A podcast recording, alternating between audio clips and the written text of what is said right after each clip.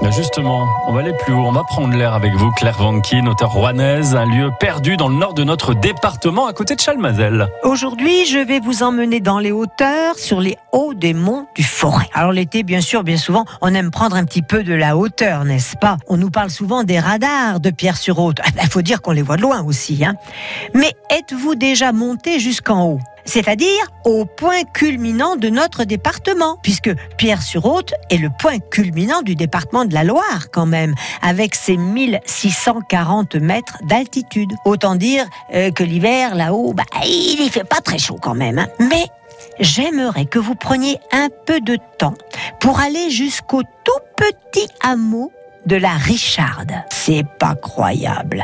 Mais vous êtes carrément hors du temps ici trois ou quatre petites jasseries. Vous savez, les jasseries, c'était ces grandes bâtisses dans lesquelles les bergers en estive faisaient leur fromage. Dans ce minuscule hameau, il y a une chapelle. Mais alors, j'ai envie de dire, si on ne devait en voir qu'une, ce serait celle-là, construite au milieu de nulle part, au bout du bout. Elle est là, tout en pierre, avec son clocher dans lequel se trouve une vieille cloche que l'on actionne grâce à une longue corde vous savez, comme celle qu'on voit dans les westerns. C'est trop typique, mais c'est trop beau. C'est le patrimoine dans toute sa splendeur.